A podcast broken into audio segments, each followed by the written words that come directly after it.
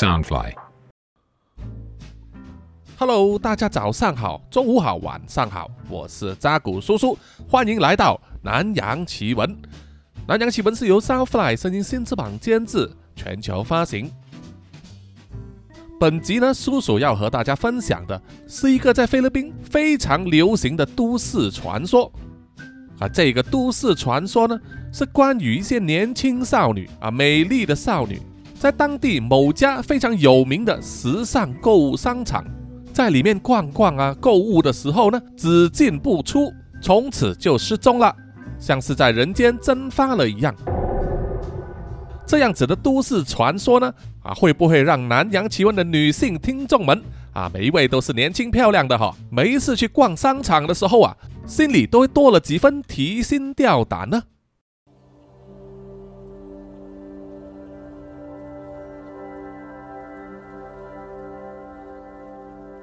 那么，在菲律宾所流行的这个都市传说啊，大概的内容是这样子：一对年轻的情侣呢，他们就去了当地一家超大型、超时髦的购物商场，啊，就像是在马来西亚吉隆坡的 KLCC，还有这个 Mid Valley 古中城。台湾台北的话，应该就是像一零一，还有微风广场这样子吧，哈，就是人山人海，非常热闹的那一种，琳琅满目的货品。让你目不暇接，简直就是购物的天堂。那么商场里面还有很多供大家娱乐消遣用的设备，还有各种小吃、餐厅、咖啡厅等等。所以即使在平日，也是很多人来这里。会有上班族来这里用餐，或者是在咖啡厅啊喝咖啡、开会、聚会。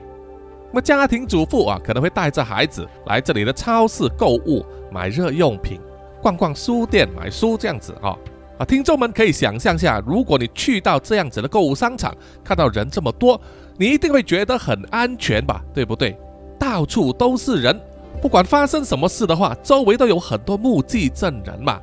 再加上商场里面还有保安啊，所以可以肯定的就是，大家都去这种购物商场买东西、逛逛也好，心里面都会有一份安全感，对吗？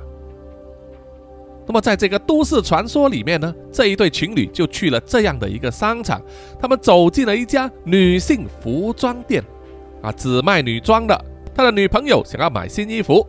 那么男朋友呢，啊，其实已经走得累了，啊，相当的无聊了，啊，他的任务就是陪着女朋友购物嘛，站在旁边这样子。那么最初呢，他是以为啊，女朋友走进这家店只是稍微看一看，啊，转一个圈就出来了。结果他的女朋友好像是看上了某件衣服，就想要试穿。那么这个男朋友啊，当然是觉得，哎呦，你还要再买啊？我已经很累了，能不能先找个地方坐一坐，休息一下，之后再买嘛？啊，但是他的女朋友就是说，我就是看见了这一件衣服，很快的，你就给我一分钟，我试一下，如果不合穿的话，我们马上就可以走了。啊，这种画面呢，相信听众都可以想象得到的啊。于是这位男朋友呢没有办法，只好等了啊。于是这位男朋友呢就在这家女装店里面呢啊找到了一面墙壁，就用背呢靠在墙壁上，然后拿起手机呢在那里一面刷一面等。而女朋友呢就去挑选衣服，从左边走到右边，又走回左边，拿了一件又一件啊站在镜子面前对照了一下哈。最后啊，居然挑了两三件衣服，然后就来到男朋友的面前，跟他说：“哎，宝贝，你等等哦，我现在就去更衣室试穿一下哈，很快的啊，就五分钟，我只要稍微试一试啊，试过就可以走了。”那么她男朋友呢，只能无奈的点头答应了哈。他心里也非常清楚呢，女朋友会花的时间呢，肯定不止五分钟，所以他也不说什么。眼睛依然盯着手机荧幕啊，只是点头而已。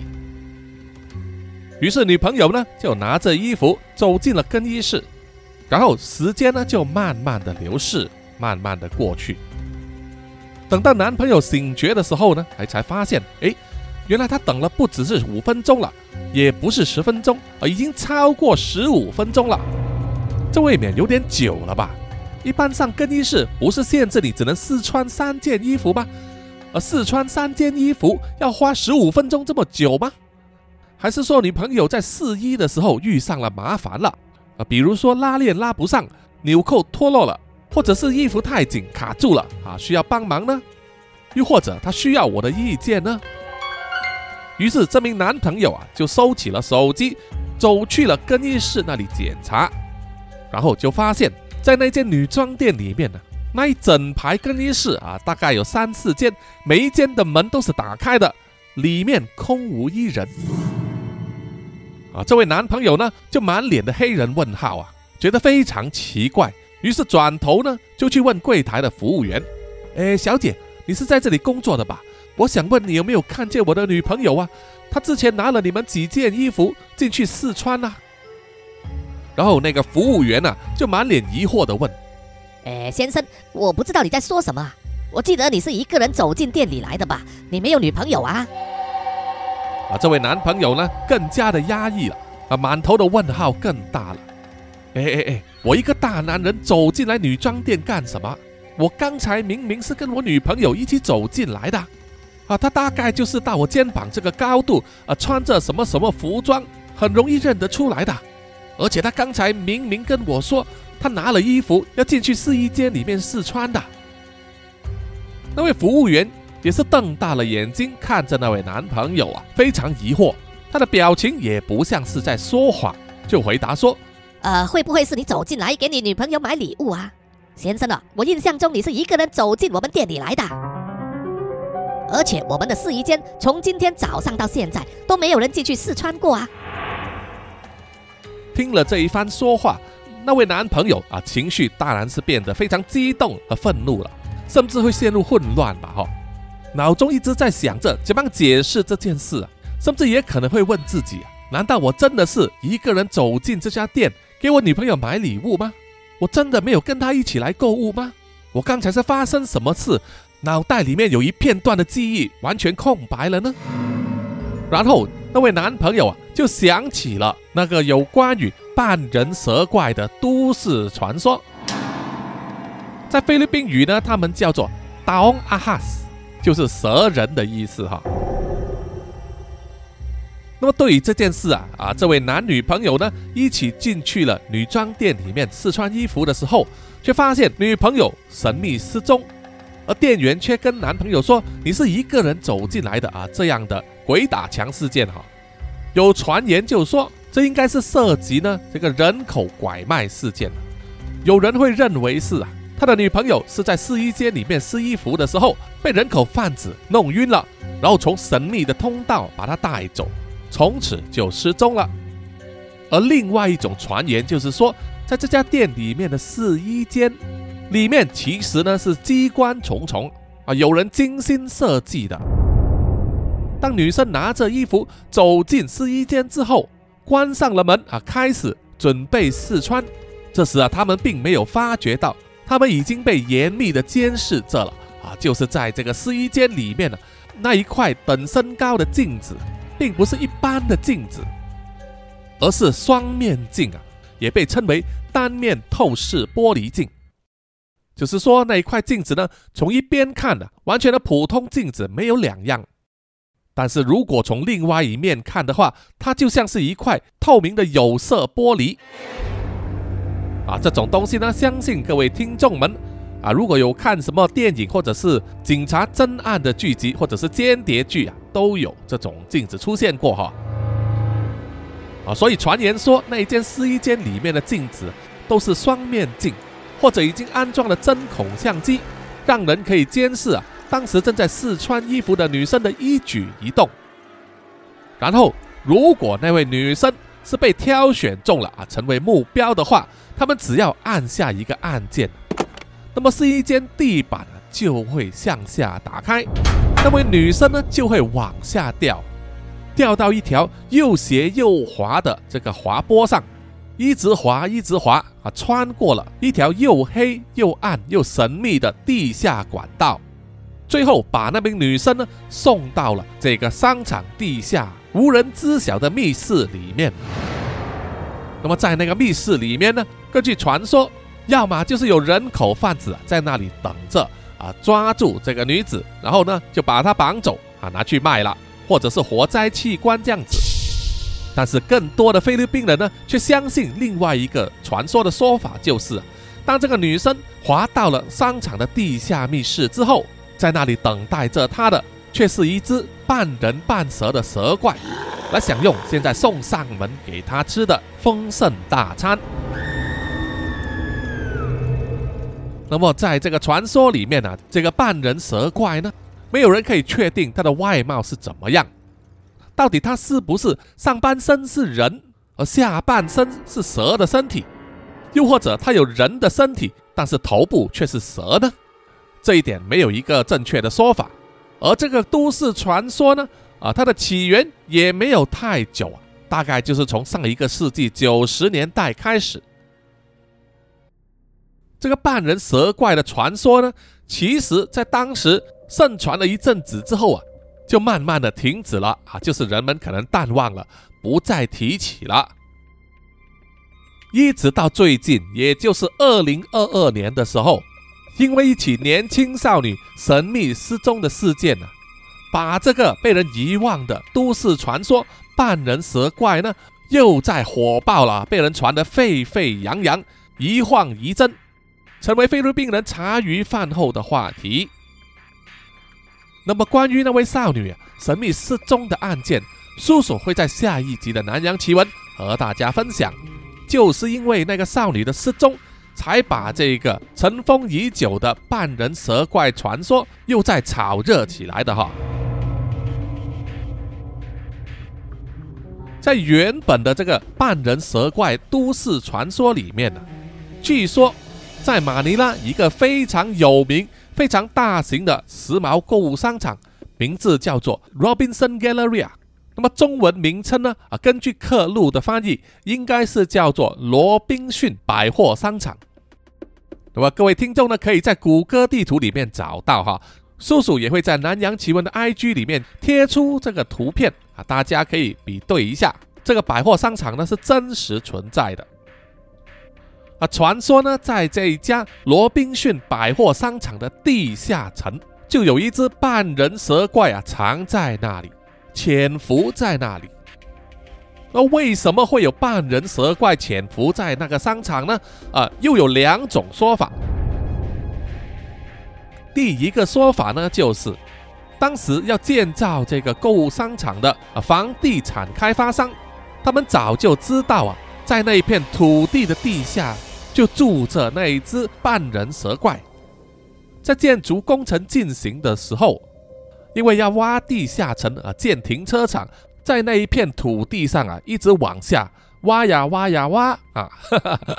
啊，一定会来到这个半人蛇怪盘踞的地盘了。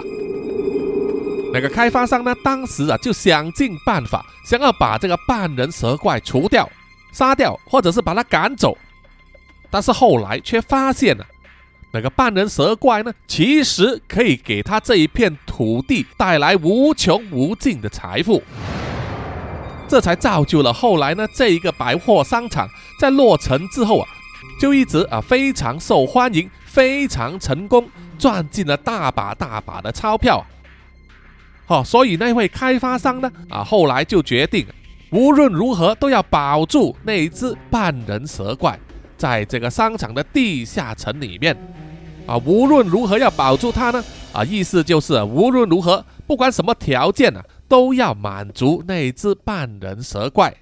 让他感到开心满足啊，不会离开，才能保证这一个百货商场呢永远兴旺，永远繁荣昌盛这样子。而代价是什么呢？代价就是。定期呢，要给这一个半人蛇怪送上他想要的食物啊，自然就是都市传说里面那一些神秘失踪的少女了啊，他们都成为活人祭品了，这是第一个说法。那么第二个说法呢，就是啊，有些人认为那个半人蛇怪其实是这一家罗宾逊百货商场的开发商的大老板。John c o c o n w a y 的亲生儿子啊，John c o c o n w a y 原名叫做吴义辉，是菲律宾非常有名的华人富商。他的家族呢啊是来自中国厦门啊，他的父亲呢很早就在菲律宾的宿务市啊建立自己的事业，但是后来因为父亲死后啊，家道中落，再加上遇到这个第二次世界大战呢，让他们过了一段非常苦的日子。战后啊，慢慢的经济复苏，那么这个吴亦辉呢，也在这个时候开始啊，慢慢的重新建立自己的事业王国。到九十年代的时候，他已经是富可敌国了哈。他的事业版图呢，啊，涉及航空、电信、食品、能源。还有这个零售以及房地产业啊，啊，可以说是菲律宾一带的这个商业大亨。好我们回到那个都市传说，在传说中有人就认为，那个盘踞在罗宾逊百货商场地下层的那只半人蛇怪，其实就是那个商场的大老板 John 国空位黄义辉的亲生儿子之一。那么根据维基百科显示呢，吴义辉这位大亨，他有六个孩子，其中有五位是女儿，一位是儿子。那么儿子是排名第三，叫做 Lance 国空伟啊。但是这个排行第三的儿子啊，并不是传说中的那只半人蛇怪，因为他是国空伟的整个家族事业的继承人，现年五十六岁，在菲律宾以及亚洲的这个商圈非常有名。那么这个半人蛇怪又和那位大亨怎么会扯上关系呢？啊，传闻就是说，当那位大亨 John 国空伟啊，吴亦辉他的第二位女儿要出生的时候，啊，他的第二位女儿的名字叫做 Robina，现年六十二岁啊，也是一位成功的女商人，主要是担任罗宾逊连锁零售集团的 CEO 和总裁，啊，非常有影响力。啊，当年 Robina 在出生的时候，啊，传闻就说 Robina 其实是双胞胎，和她同时出生的还有一个双胞胎的弟弟。吴亦辉并没有给他取名字，因为这个双胞胎的弟弟呢，不幸在出生的时候就有一些先天性的缺陷。啊，听众们可以想象得到，啊，就是因为他这个半人半蛇的模样了。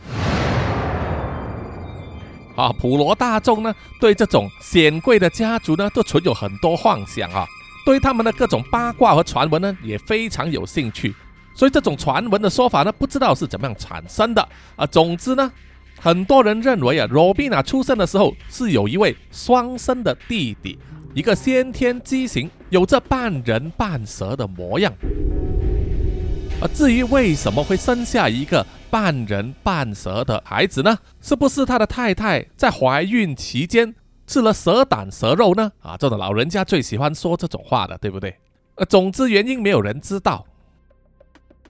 因为这个原因呢，家族就把这个男孩的出生隐藏起来啊，成为他们的秘密，既不对外宣扬，以及生活起居上也格外的小心谨慎，守的是滴水不漏。随着时间过去呢，啊，这个孩子渐渐的长大，但是问题就出现了，就是这一个半人半蛇的孩子呢，他的成长速度啊，异于常人，比他的双生姐姐 Robina 还要快上许多，而且体型呢越长越大，已经快到一种难以想象的程度了哈，甚至说，单单一个房间呢，已经不足够成为他的容身之所。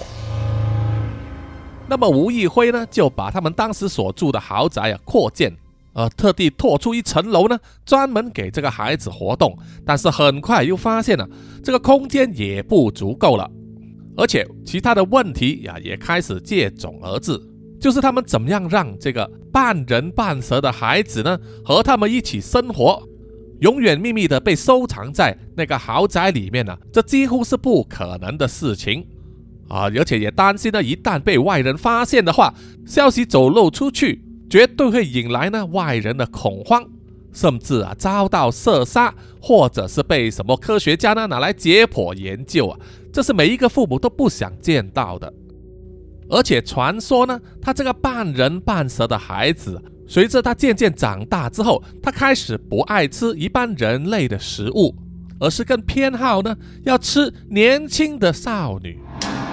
啊，到底是怎么样吃年轻的少女呢？是不是像蛇一样把他整个人吞进肚子，慢慢消化？又或者是咬住他们，吸食他们的血液，直到一滴不剩为止呢？啊，我们并不知道。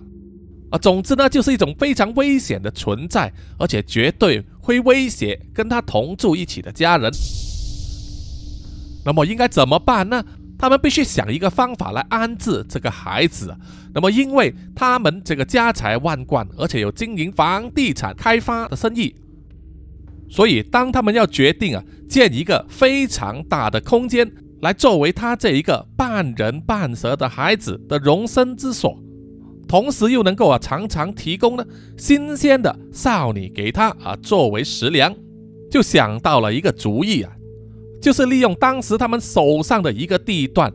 一个商场的开发项目，就是我们前面提到的罗宾逊百货商场啦。啊，这是一个非常符合逻辑的主意啊，因为你不能在马尼拉这个大都会里面呢随便找一个大的地方建一个大房子。啊，然后呢，在周围常常有无辜的少女失踪这样子，而期盼没有人会发现啊，这是不可能的事。啊，鱼与熊掌呢都要兼得，最好的方法就是建这个商场了。啊，首先当然就是因为这个商场的建筑面积非常宽阔，非常大啊，整个地下层甚至有好几层啊，作为他这个孩子的活动空间，应该就很足够了。第二就是这整个商场呢，所有的硬体设施都由这个家族掌握，让他们能够百分之百控制。第三就是一旦你建成了一个商场，就会有很多人呢自己上门来购物、来消遣啊、来闲晃，就可以给他的这个儿子呢提供源源不绝的新鲜白嫩的啊美少女作为食粮了。所以传闻就说啊，这个罗宾逊百货商场呢，它的地下层就藏了这一个家族的无名儿子，一个半人半蛇的啊怪胎，现在已经是啊成年的一只猛兽了哈。那么在商场的特定女装服饰店里面呢，这个试衣间就有安装了闭路电视镜头或者是双面镜啊。总之呢，就是可以让他的这一个半人半蛇的孩子呢，随时可以观察走进试衣间里面呢试衣服的年轻少女。只要他挑中他喜欢的那一个啊，看上了眼，那么他只要按一个键，启动机关，然后试衣间的地板就会打开，让那名少女掉下去啊，进入了地道的滑坡，一直滑呀滑呀，直接把少女送到了那个半人蛇怪的面前。让他享用，这样子做的话，少女的神秘失踪也就无从追查，成为一个完美的犯罪了。啊，听到这里呢，听众们会不会觉得这个菲律宾的半人半蛇的怪物啊，那个都市传说呢，实在是够荒诞离奇，简直像是电影的情节啊！不得不佩服那民间的想象力哈。对于这样的都市传说，这个吴亦辉的家族呢，从来没有承认过，甚至回应过这样子的问题啊啊！正常的，即使有做也不会认嘛哈。而且整个传说呢，也只是传言，没有实际的证据啊，甚至没有间接的证据。很多时候呢，只会让人听了一笑置之啊，认为呢是一种用来抹黑他们家族的一种胡编乱造的鬼话。在传开一阵子之后啊，这个都市传说啊，也渐渐的被其他的新闻啊、其他的传言压过去了啊，盖过去了。慢慢的，又没有人想起啊，没有人再提起了。直到啊，直到有一天呢，有一名非常有名的菲律宾女明星呢，居然深陷其中，说她亲眼看见了都市传说里面的那个半人蛇怪啊。于是又把这个都市传说呢再次炒热起来。啊，叔叔先说明一下，这位女明星的事件和前面说到下一集要讲解的少女失踪案件呢是两件事啊，是不同的。啊，这位菲律宾女星呢名字叫做 Alice Dixon，爱丽丝·迪克森，她出生于一九六九年七月二十八日，现年五十三岁。啊，出生于美国的佛罗里达州，他母亲是菲律宾人，父亲是美国人啊，所以混血儿呢一定特别漂亮。听众们如果上去谷歌搜寻一下，就看到她当年真的是一位非常漂亮的美女，而且现在啊，即使当了妈妈，也是一位辣妈。她在一九八六年的时候呢，因为参加菲律宾的选美比赛，摘下后冠，然后代表菲律宾去了日本的长崎市啊。参加国际小姐选美比赛，虽然只是名列第十五名之内，不过也让 Alice Dixon 呢啊为人们所认识。回到菲律宾之后，Alice 呢就进入了演艺圈，当模特儿和女演员，演过非常脍炙人口的电视剧角色，成为一个家喻户晓的名字。而且呢，他还有一项壮举啊，就是在二零一三年十二月的时候。Alice Dixon 呢，还为菲律宾版本的 FHM 杂志，也就是《男人帮》拍摄性感照片呢。啊如果是男听众的话，很多人应该都看过这本杂志啊，台湾也有出版过的哈。这份男性杂志呢，啊，非常非常的红，叔叔当年也是读者之一，哈哈。那么 Alice Dixon 呢？当时创下的壮举啊，就是啊，她是 FHM 杂志里面呢拍摄性感照片的系列之中年纪最大的女性啊。当时她已经是四十四岁了啊，依然是一位辣妈，还被选为当年 FHM 这个男人帮杂志百大性感美女之一。好，现在听众们呢，应该对这位啊女明星 Alice Dixon 的背景啊有一点啊概念了。啊，当时的传闻是这样子，Alice Dixon 呢已经非常有名了啊，在菲律宾无人不识。他刚拍完一部电影叫做《毒牢》，准备要上映了。正好当时他的经纪人就接到一个广告，就是来自这个罗宾逊的百货商场啊，请他去拍一系列的照片。那么 Alice Dixon 当然是答应了，于是就去了那一家商场。啊，在以前呢，已经传闻说有这个半人蛇怪的商场，Robinson Galleria 啊，罗宾逊百货商场。当时的 Alice Dixon 呢，穿着一套衣服，在这个商场周围呢，啊，某个地方拍了一系列照片之后，啊，因为要更衣，要换下一套服装，当时就有工作人员就跟他说，啊，会带他到这个商场的四楼啊，百货部门那里的一个更衣间，让他去更换衣服。因为当时因为有很多民众啊，已经闻风而至啊，听到 Alice Dixon 在场啊，表现得疯狂，现场的环境是有一点混乱了啊，所以工作人员呢都非常慌忙的，就是护送 Alex Dixon 去了四楼的百货商场那里，进入了试衣间。那么根据 Alex Dixon 呢当时的说法，他说他当时一直觉得自己啊是被人监视着。起初呢，他并不什么在意，因为他本身就是一个女明星，去到哪里都会引人注目，是很正常的事情。不过他说，当他进入那个试衣间的时候啊，突然间就有一种女性的直觉呢涌现出来，觉得说，在这个封闭的空间里面呢，怎么就感觉到有一双眼睛正在瞪视着他呢？让他感觉到非常的不自在。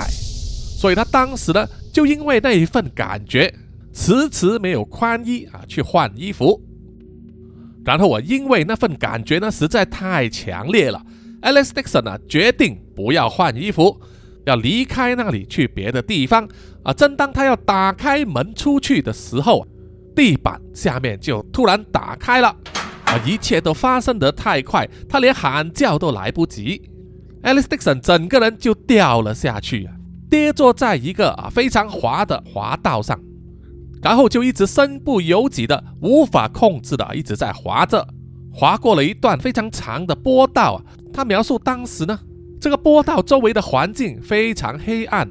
但是他可以确认呢，那不像是在商场里面呢，而完全就像是一个荒废的地下水道，就像是置身于一部恐怖电影一样啊。在这个滑坡的终点呢，啊，Alice Dixon 终于停下来的时候，他就看见了。面前站着一个东西，正是那一个传说中半人蛇怪了。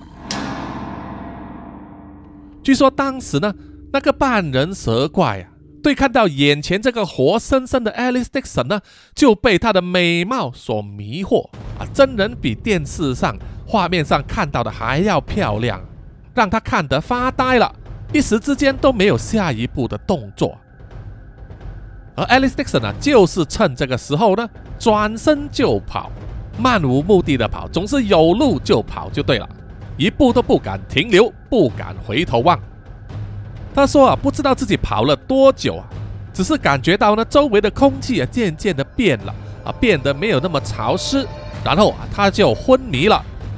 啊，可能是跑得太过激烈，喘不过气来，或者是身疲力尽啊，然后就昏倒了吧。完全不知道自己是如何逃出那个地下密室的。总之，当他醒来之后啊，就发现自己是躺在那一间罗宾逊百货商场附近的一家酒店的大堂那里。当时他的脑袋一片空白，混乱不堪，完全不知道自己怎么样逃出来的哈。对整个逃走的过程呢，啊，记忆有一点模糊啊，但是呢，这已经足够了。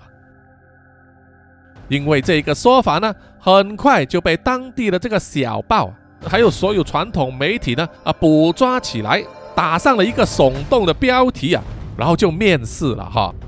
可以想象得到啊，一个知名的女明星突然爆出一宗如此耸动的逃亡新闻呢，每个人都要看啊，每个人都要知道更多，因此呢，就成为当时的这个热门话题，火爆新闻。所有的记者呢啊都疯狂了。想尽办法要找到 Alice Dixon 呢，去采访他啊，取得独家专访，就是要问个究竟啊，问到这个详情。因为所有菲律宾人呢，当时都认为啊，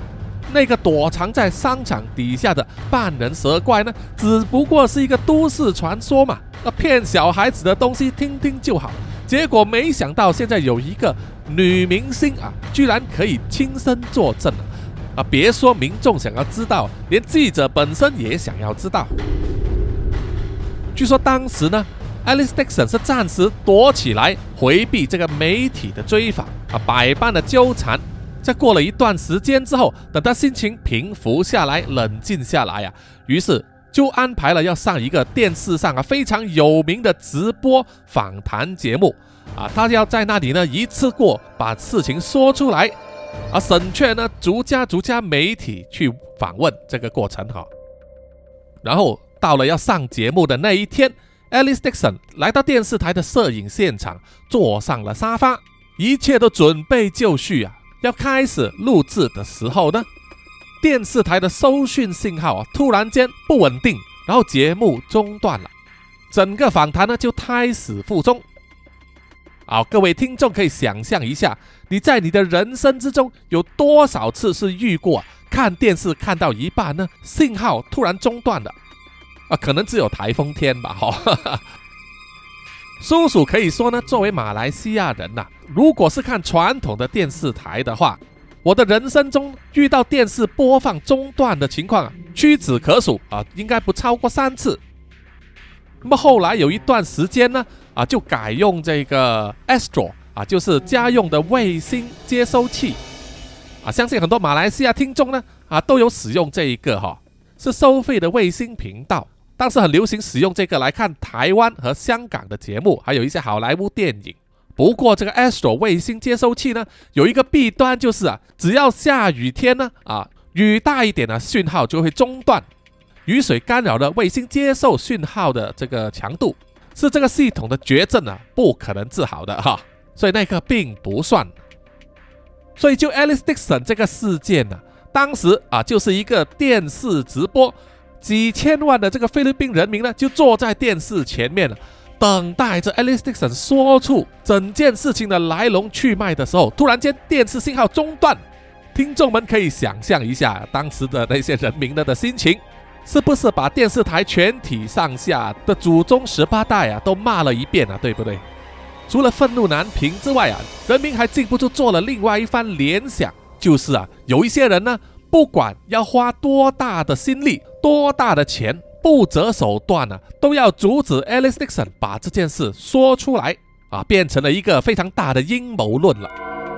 让整个事件的神秘色彩呢变得更加的浓厚。更加扑朔迷离啊！人们以为呢啊，Alice 可以去另外一个电视台，或者是上电台做另外一个访问就行了嘛哈？难道有人能够那么厉害呀，可以把整个菲律宾的所有电视电台啊，全部都在同一时间终止服务吗？啊，不可能吧。不过问题就是啊，自从那一次电视台的事件之后，Alex Dixon 居然闪电隐退，然后连夜飞去了加拿大，消失在所有人的焦点之中。啊，够傻眼了吧哈！所有人都傻眼了，没有人有办法联系得上 Alice。啊，就算有通过各种方法呢，他也不再接受任何采访啊，任何访问，一直就是保持缄默。这样子呢，就让这整个传说呢，啊，在加油添酱，火上加油的烧得啊更旺了。有人就说啊，是这个罗宾逊百货商场的大老板，啊，幕后的人呢，主使这一切，并且愿意支付 Alex Dixon 啊一千五百万美金。作为封口费啊，要他不要说出这件事啊，但是没有人能够证实呢啊，真的有这一笔钱，或者 Alice 真的有收过啊，但是就是言之凿凿啊，什么传言都有啊，传得乱七八糟啊。不过无论如何呢，这个罗宾逊百货商场，依然门庭若市，还是每天有那么多人呢要去那里闲逛、消费、购物、吃饭。一来可能真的是因为那个地方太方便太好了啊，什么东西都有；二来呢，也可能是因为抱着一种看热闹或者是寻幽探秘的心境啊，就是特地要去那个商场看一看，找一找那个传说之中那一间女性服装店啊，去每一间试衣店里面呢，周围摸摸，敲敲他们的镜子啊，敲敲他们的地板，看下面是不是空心的。哈哈哈。啊，叔叔记得呢，当时好像。也有一些 YouTuber 呢，有制作相关的影片，不过当时还是九十年代吧，哈，YouTube 才刚刚兴起，手机也没有那么厉害的这个拍摄功能啊，不然的话就会有一大堆 YouTuber 呢拿着相机啊去那里做现场直播寻幽探秘吧，哈。不过在三十年之后，也就是二零二零年的时候啊，Alice Dixon 呢突然间回来了菲律宾，现在她已经是一个母亲了啊。而且回来呢，还真实交代了当时所发生的一切。Alex Dixon 有接受专访，而且呢，啊，这些影片在 YouTube 上也看得到。同时呢，啊，也有一些影片有访问 Jo Conway，也就是都市传说里面呢半人蛇妖的双生姐姐。啊，总之结果就是一样，他们两人呢都否认有发生过这个事情。也否认在那个商场的地下层有半人蛇怪的存在。罗宾娜本身也是大力的驳斥，说他还有一个双生弟弟啊，是半人蛇怪的这个说法。他表示这种传闻的来源呢，他自己无从知晓啊，不知道从哪里开始。在他的人生之中呢，有数之不尽的人啊，都有问过他这个问题。他也听过至少有五十种不同版本的半人蛇怪传说啊。总之，简单的一句话就是，罗比娜说那个半人蛇怪的传说不可能存在，也和他的家族没有任何关系。Alice Dixon 就澄清说，他当时要换衣服的时候是去到了商场的四楼，但是他并没有进去这个试衣间。而是在百货部门外面附近的一间女性洗手间啊，在里面换衣服的。Alice Dixon 回忆说，他当时呢确实有听说过那个半人蛇怪的传闻啊，他认为只是一种民间传说、谣言而已啊，所以并没有多想。在当天拍摄工作完毕之后，隔天据说呢。有这个罗宾逊那边的工作人员告诉他说，媒体上有人传闻，Alice 在商场里面拍摄照片的时候啊，就从试衣间掉进了一个地下密室，然后碰到了半人蛇怪。啊，要想想当时那个年代呢，其实社交媒体可能才刚刚出现啊，只有 Facebook，人们的资讯来源呢都是来自传统媒体、电视、电台或者是口耳相传。所以资讯传达呢，并不是很方便。不过也同样的，只要有任何资讯出现在这些媒体上啊，大部分人都会信以为真啊，完全不会做 fact check，不会检查这个消息来源是不是可靠，是不是虐造的。那么 Alice Dixon 呢，当时就认为说啊，这个可能就是一个玩笑啊，或者是某某大学生在 BBS 告示板上所做出的一些恶作剧吧，反正无伤大雅，他也没有放在心上。结果没有想到呢，啊，这个谣言所传播的这个快速程度和延烧的程度呢，超乎想象。Alice Dixon 也重申说，他当时突然间闪电隐退啊，是为了个人原因，而不是收了一千五百万美金的封口费。希望所有人呢不要胡乱的揣测，并且相信那些空穴来风、没有事实根据的都市传说。他也认为呢，像半人蛇妖这种东西，在真实世界里应该是不存在的，只可能出现在漫画、小说、电影，还有人们的幻想里面吧。那么，Alex Dixon 回到菲律宾之后，还特别为这个罗宾逊百货商场呢，在拍摄了一部电视广告，听众们在 YouTube 上也可以找到，而且还借用了这个事件，就是在广告开头呢。已经是中年辣妈的 Alice Dixon 就来到这个商店购物，然后走进了一个试衣间，把帘布关上之后啊啊，大家以为接下来要发生的事情就是地板要打开啊，结果并不是啊啊，接下来呢就是一连串他在商场里面呢啪啪走，享用设备啊、美食还有购物消费的片段啊，成为一个活生生的广告牌了哈，算是为这个商场。给半人蛇怪这个都市传说做了一个破绽啊！不过无论如何，如果到了今时今日，你问任何的菲律宾人呢，他们绝大多数啊都会相信有半人蛇怪的这个传说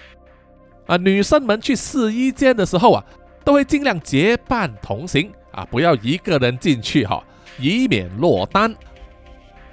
总之呢，这个就是都市传说它特殊的魅力所在啊！有人信，有人不相信，但是只要还有一个人相信呢，这个都市传说就会流传下去，而久不久又会被炒热出来，成为大家茶余饭后讨论的话题哈。